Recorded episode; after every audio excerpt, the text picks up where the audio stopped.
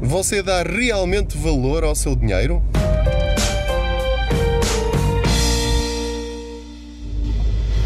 Olá, bem-vindos ao primeiro episódio do meu podcast. Eu sou o Pedro Anderson e não faço a mínima ideia de como é que isto vai correr, porque tem tudo para ser um desastre, tem tudo para ser um sucesso, tem tudo para ser uma mistura de todas estas coisas ou nenhuma delas, porque decidi muito simplesmente aproveitar o tempo da viagem desde que eu saio da SIC até ir buscar o meu filho mais novo à escola para partilhar convosco tudo aquilo de que me for lembrando sobre finanças pessoais, sobre como gerir melhor o nosso dinheiro e como ficar com mais alguns euros na carteira ao fim de cada mês.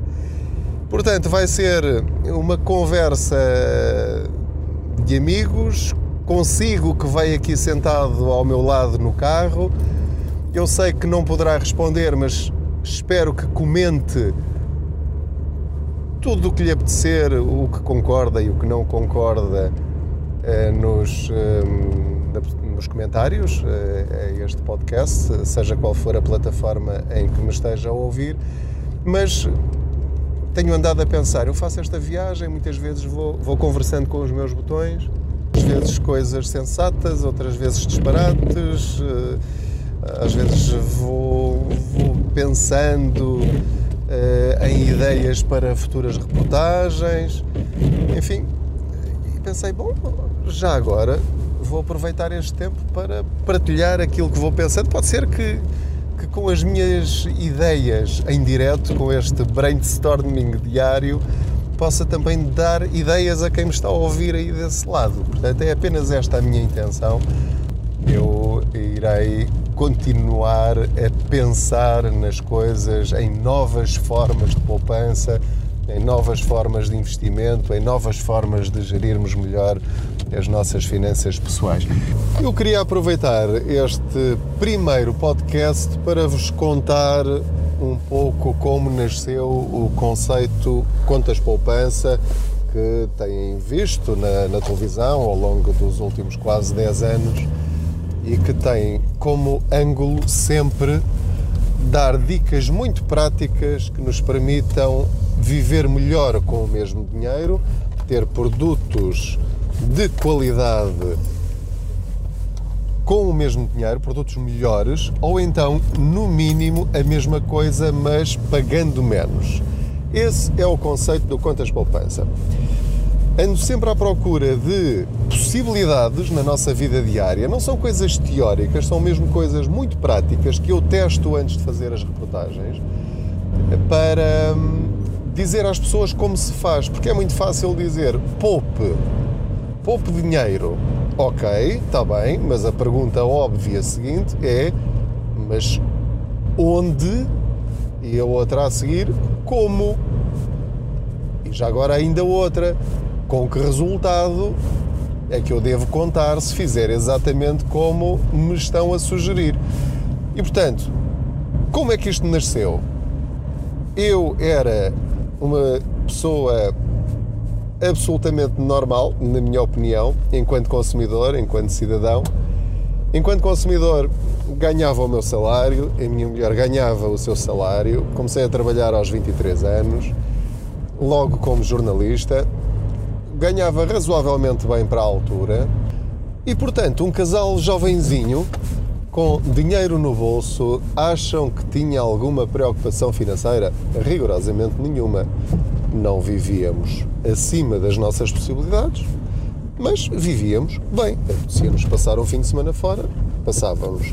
Quisemos comprar um carro novo quando casámos, comprámos e ficámos a pagá-lo durante três anos, creio eu, sim Uh, Apetecia-nos eh, comprar um sofá novo para a sala, comprávamos, uh, queríamos ir jantar fora, íamos.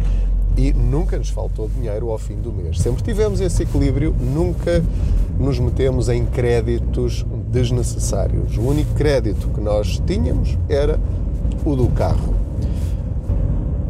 Tínhamos nessa altura também a vantagem de não estarmos a pagar a renda e, portanto, ainda melhor.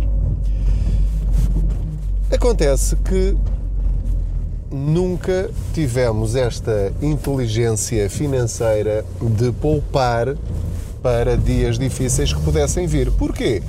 Porque nunca nos passou pela cabeça que pudessem vir dias difíceis.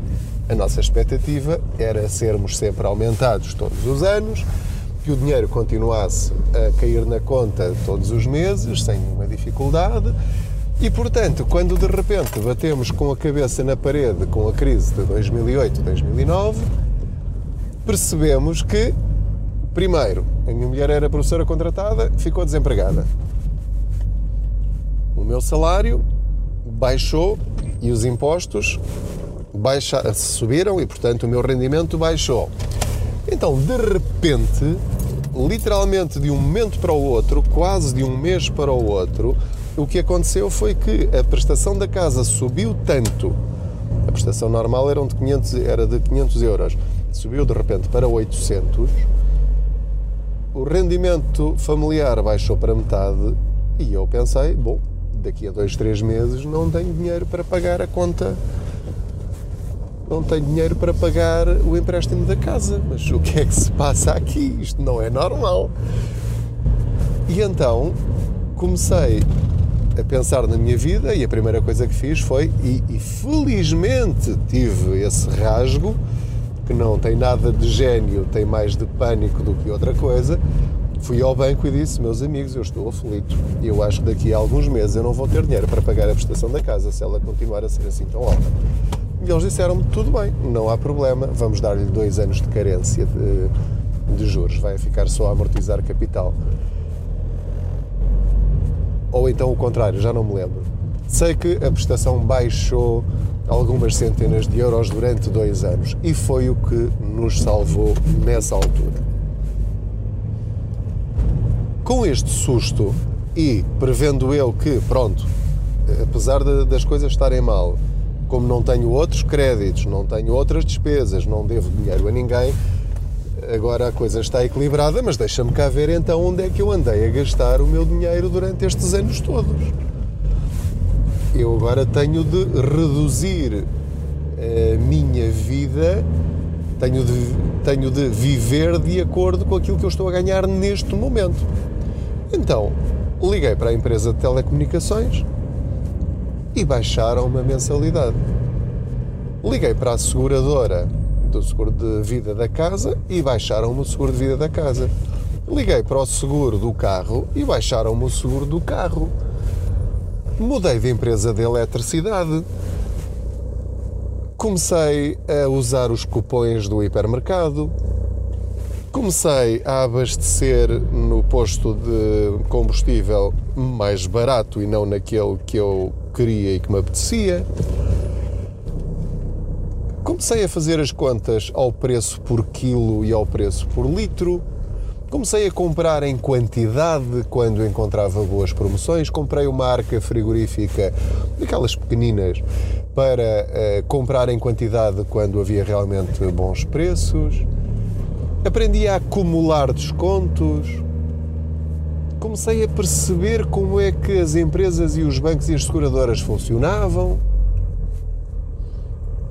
E no meio disto tudo, eu pensei assim: espera lá, se eu não sabia disto e considero-me uma pessoa bem informada, deve haver milhares ou dezenas de milhares ou muito mais do que isso de pessoas que se calhar estão a desbaratar o mesmo dinheiro que eu desbaratava e não sabem como sair desse labirinto.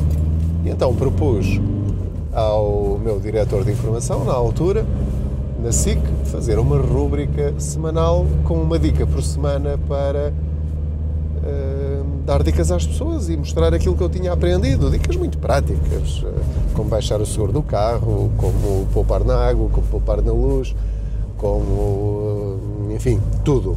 E eu pensava, bem, eu tenho aqui material para seis meses ou, ou mais alguns e depois isto acaba, mas pronto, pelo menos fico satisfeito.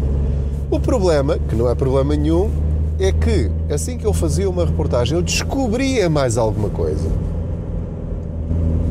porque o entrevistado dizia: Olha, e já se lembrou de, de, fazer isto também? Olha, eu tenho um amigo que fez isto. Olha, e esta dica conhece? Bom, e nunca mais parou desde então. Isto leva-me então à seguinte reflexão, que é nós, portugueses, com a falta de informação financeira que temos, porque nunca os nossos pais nos ensinaram esta geração a que eu acho que pertenço, tem agora 40 anos, um, os nossos pais eram pessoas equilibradas, eram pessoas eh, que sabiam gerir bem o seu dinheiro, já os nossos avós também. Mas nós pertencemos a uma geração em que o dinheiro aparecia naturalmente, não havia dificuldades. O crédito era muito fácil, coisa que agora continua a ser. Não sei se estão a ver a semelhança no retrato. E como basta pedir dinheiro ao banco ir ficar e ficar a pagar uma mensalidade suportável, tudo é simples, tudo é fácil. E portanto, nós pertencemos a uma geração que não sabe lidar com o dinheiro, não sabe dar valor ao dinheiro. E quando eu digo dar valor ao dinheiro, é mesmo no sentido de perceber para onde é que ele vai todos os meses. Isto só se resolve se nós nos sentarmos a uma mesa ou na secretária onde está o computador e fizermos uma folhinha de Excel com todas as nossas despesas mensais, para onde é que vai todo o nosso dinheiro e tentar reduzir todas as despesas uma a uma. Todas, sem exceção e analisar e ver se aquela despesa, este valor que me está a sair mensalmente por débito direto da minha conta bancária, se eu preciso mesmo disto. Há um número gigantesco de pessoas que pagam um ginásio e não vai lá nenhuma vez por mês. Porquê? Há pessoas que são sócias de determinadas instituições e nunca usaram os serviços dessa instituição ou dessa associação. Porquê? Há pessoas que uh, assinam determinados serviços e que se calhar só usam uma ou duas vezes por mês e às vezes nem isso. E se calhar uh, mais valia comprarem isoladamente aquele produto ou serviço em vez de estar a pagar uma mensalidade. Pense, avalie, reanalise. Se nós fizermos este pequenino esforço, só aí já estamos a aumentar o nosso salário de uma forma indireta. Repare, nós temos um outro problema, que é achamos que quando assumimos um compromisso com um banco ou com uma seguradora é para a vida inteira. Esse tempo já acabou nós podemos terminar esses contratos mais cedo se amortizarmos antecipadamente esse crédito. Eu tenho um crédito à habitação até aos meus 82 anos. Isto faz algum sentido? Nenhum. Mas eu sempre pensei, até recentemente, que tinha de ser. Eu, eu tenho é de aguentar este crédito até ao fim. Não! eu posso todos os meses pôr mais algum dinheiro de lado, nem que seja 50 euros, 100 euros, e ir amortizando essa dívida e acabar com esse crédito talvez 10 anos mais cedo, poupando milhares de euros, às vezes dezenas de milhares de euros. E atenção, eu não estou a dar dinheiro ao banco. Eu estou a pagar a minha dívida, porque eu vou ter de pagar esse dinheiro de qualquer maneira. Nós temos de mudar o nosso chip enquanto consumidores. Quando nós pedimos um crédito, pense nisto, quando nós pedimos um crédito, nós só estamos a dar um nome diferente a uma dívida. Se eu tenho um crédito, eu sou uma pessoa endividada. Nós temos a mania de pensar que as pessoas endividadas são aquelas eh, que não conseguem pagar as contas ao fim do mês. Isso tem um outro nome que é sobre endividadas. Porquê? Porque uma pessoa ter dívidas não é necessariamente mau, há dívidas boas. O crédito à habitação até pode ser uma dívida boa ou, pelo menos, não sendo boa, necessária para termos uma vida confortável. Tudo bem, mas há um custo. Nós temos uma dívida, portanto somos uma pessoa endividada. Quer ser uma pessoa endividada até aos 80 anos? É uma opção. Quando compramos um carro e fazemos um crédito a 10 anos, nós estamos a assumir a responsabilidade de que queremos estar sem dinheiro até ao fim do mês, todos os meses, durante 10 anos. É uma escolha nossa. É verdade que poderíamos pedir só a 5 anos, mas aí a mensalidade seria muito maior. Ok, então se calhar não temos possibilidades de comprar um carro de 25 mil euros. Se calhar só temos possibilidades de comprar um carro usado de 6 mil euros. Aqui é que entram as opções, as nossas escolhas, aquilo que nós queremos fazer da nossa vida e do nosso dinheiro. Porque todos os compromissos que nós assumimos hoje vão ter reflexos, e não são poucos, no nosso futuro e no futuro da nossa família. Porque se calhar daqui a 10 anos, nós pensamos que agora é muito longínquo, mas se calhar daqui a 10 anos já o nosso miúdo quer entrar na universidade e nessa altura vamos ter de pagar a deslocação dele para uma cidade mais distante, mais as propinas, e estamos a falar de milhares de euros que o que é que vai acontecer? Nós não vamos ter. Porquê? Porque ainda estamos a pagar o carro que comprámos em 2013, 2014, ou coisa que o valha. Portanto, nós temos de pensar nas coisas a médio e longo prazo e não custa nada pensar. Agora, temos nós de uh, assumir que se calhar temos de viver um patamar abaixo daquilo que nós gostaríamos, um degrau abaixo em relação àquilo que nós ganhamos. Porque a nossa tendência, e isso eu já percebi há muito tempo, que é cultural, acho eu, dos portugueses, e presumo que aconteça em muitos outros países, incluindo países desenvolvidos, é que nós vivemos de acordo com as nossas possibilidades. E ao viver de acordo com as nossas possibilidades, o que é que acontece? Se o meu salário e o da minha mulher uh, chega para comprar uma casa de 300 mil euros, eu não vou comprar uma casa de 200 mil. Se os nossos salários chegam para comprar um carro de 30 mil euros novo, eu não vou comprar um carro usado de 5 mil euros. Até porque o meu vizinho, ou o meu familiar, ou o meu amigo ganha o mesmo que eu e tem uma máquina brutal. E vive num condomínio fechado com piscina. E portanto eu não posso ficar atrás. Todas estas decisões, meus amigos, pagam-se mais cedo ou mais tarde. E aquilo que eu uh, vos pretendo transmitir com as reportagens e agora neste podcast, e será sempre este o ângulo, quer concordem, quer não, e só ouvem se quiserem, é ter uma vida equilibrada. Como podemos ter uma vida equilibrada, sensata, não é ficar rico, não é ficar milionário, não é essa a minha filosofia de vida e não é isso que eu pretendo transmitir com as reportagens. É simplesmente isto: fazer decisões inteligentes que façam sentido e, sobretudo, com bom senso.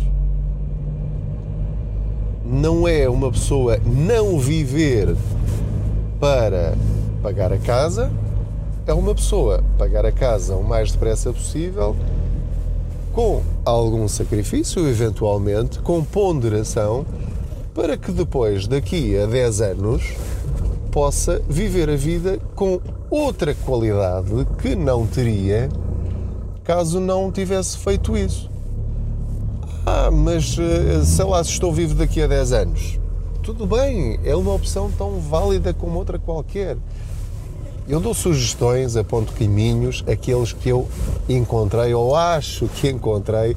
Não tenho a veleidade de querer dizer-vos como viver a vossa vida. Uh, viver a minha às vezes já é difícil. Uh, e portanto a vida é feita de escolhas e temos é de estar atentos às várias alternativas, abrir janelas e tentar fazer escolhas o mais sensatas possível.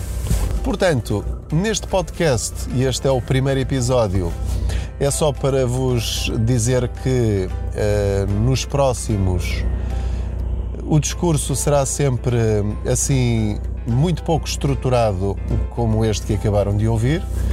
não tenho nenhum guião escrito. Vou falando enquanto vou a caminho da escola do meu miúdo, como vos disse no início.